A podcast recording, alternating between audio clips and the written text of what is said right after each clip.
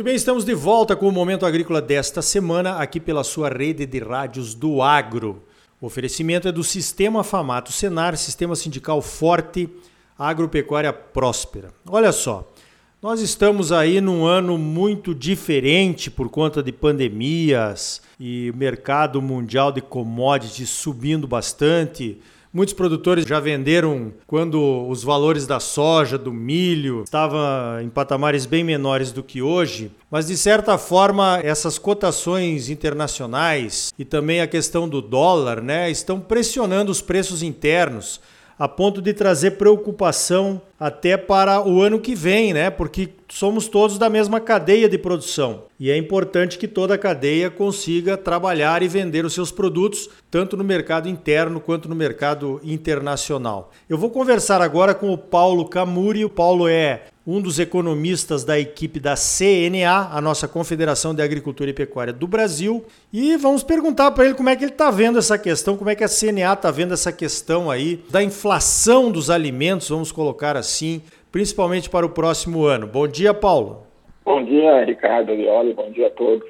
Muito obrigado pelo convite. Então, realmente, esse tema da inflação de alimentos esse ano é, chamou a atenção aí da imprensa e de todo mundo, né, que a gente tem sentido nos supermercados preços maiores. Realmente a inflação brasileira ela continua assim dentro do, da meta, né, da meta estabelecida para o ano, é 2,2% de janeiro a outubro. Então, em geral, os preços em média subiram um pouco, 2,2%.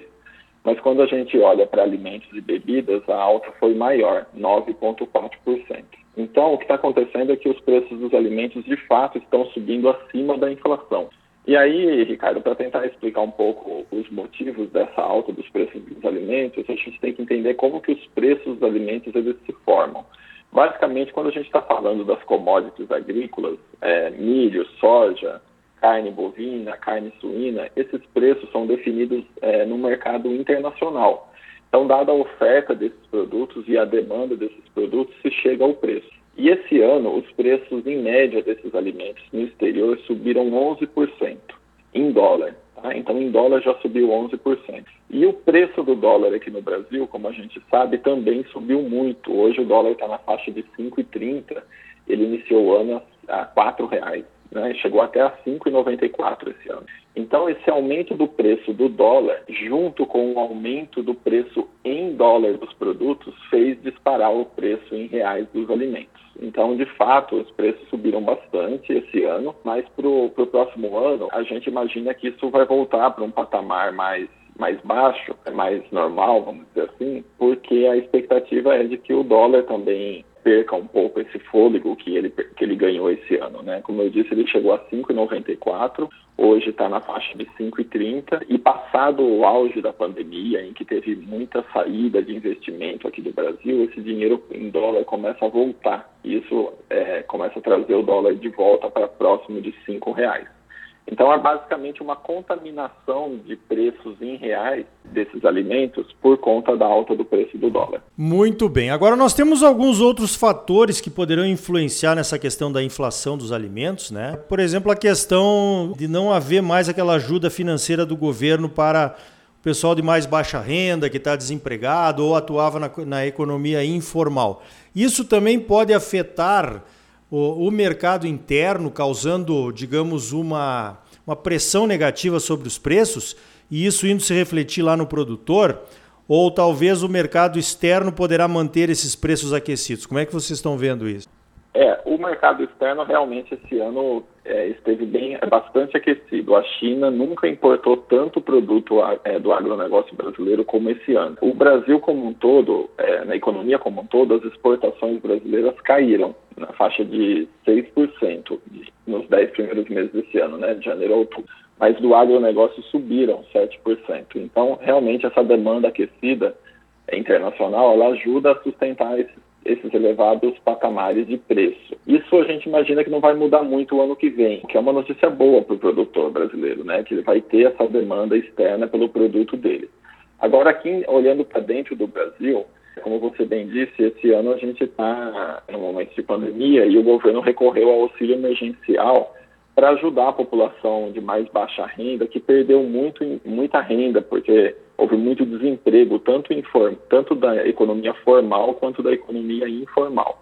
Então, o auxílio emergencial esse ano ele foi muito importante, primeiro, para garantir acesso dessa população mais pobre aos alimentos, e segundo, para o próprio setor que teve a demanda do, dos seus produtos e ela, ela se manteve. Né?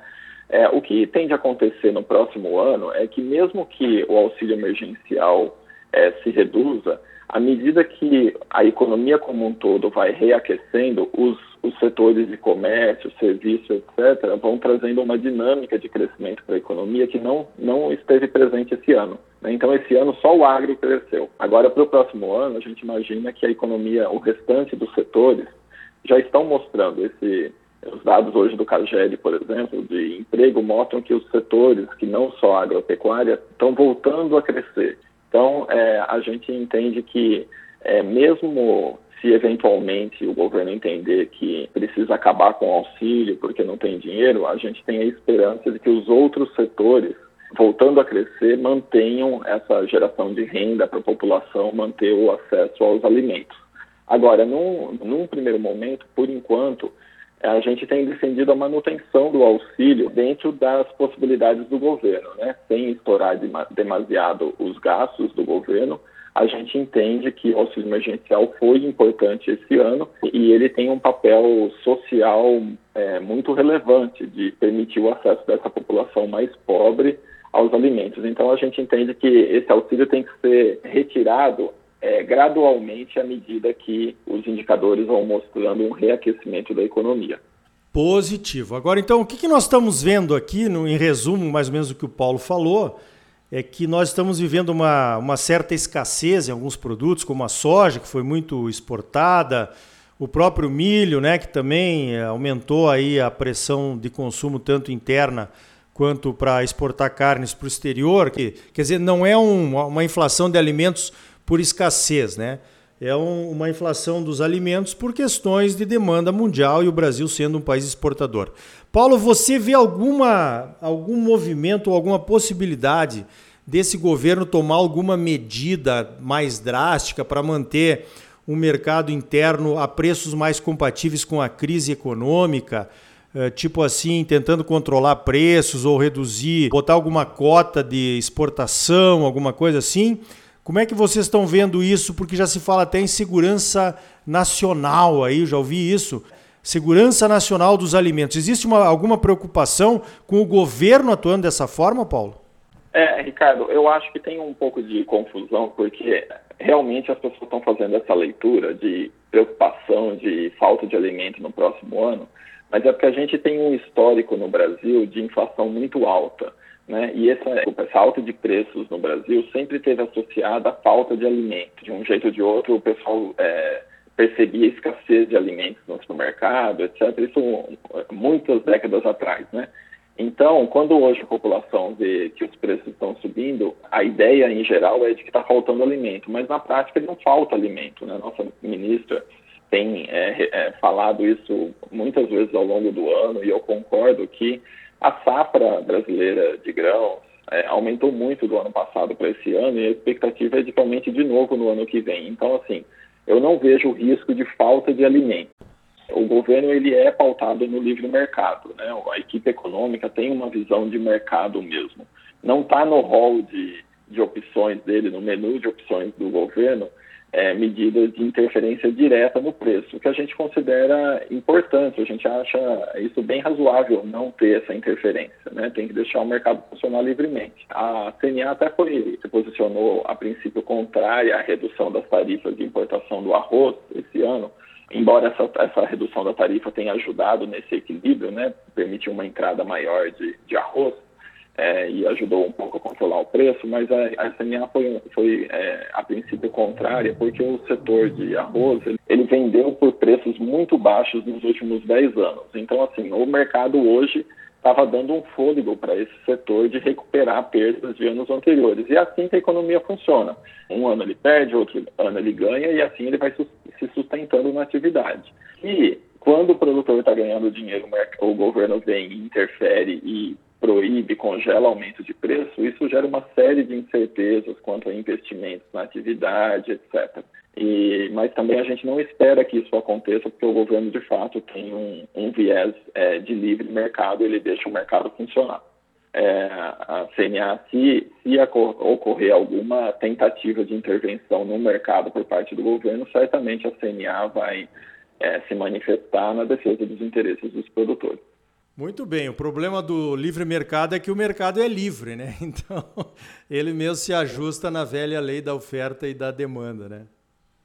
É, exatamente, porque, por exemplo, hoje os preços estão altos, Ricardo, como você bem disse, mas muitos produtores não têm soja, não têm milho para vender e desfrutar desse alto patamar do.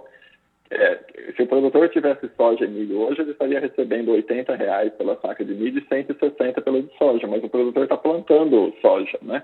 Então ele não está se beneficiando desses altos preços, né? Mas, por outro lado, é, ele está sendo afetado adversamente pelos altos preços dos insumos, porque o dólar sobe, aumenta o preço da saca do produto dele, mas aumenta também o custo de produção de fertilizantes e outros insumos importados. Então, o produtor já está sofrendo esse impacto em termos de custo, tanto em máquinas, equipamentos com preços maiores, fertilizantes, defensivos, 80% dos fertilizantes ainda são importados. Isso vem tudo com preço em dólar e esse dólar acima de cinco reais realmente está aumentando muito os custos de produção. Então é preciso garantir que o produtor na próxima safra também tenha rentabilidade. Positivo. Resumiste muito bem, Paulo. Conversei então com o Paulo André Camuri, da Confederação de Agricultura e Pecuária do Brasil. Ele é um dos economistas da equipe da CNA. Paulo, parabéns pelo trabalho e obrigado pela tua participação aqui no Momento Agrícola. Eu que agradeço, Ricardo, sempre à disposição. Bom dia a todos. Então tá aí. A inflação dos alimentos pode ser um problema, mas a recuperação econômica do Brasil e uma boa safra podem minimizar os seus impactos. Se dependesse dos produtores, a safra seria recorde. Mas falta o clima ajudar. No próximo bloco, mais notícias comentadas para você.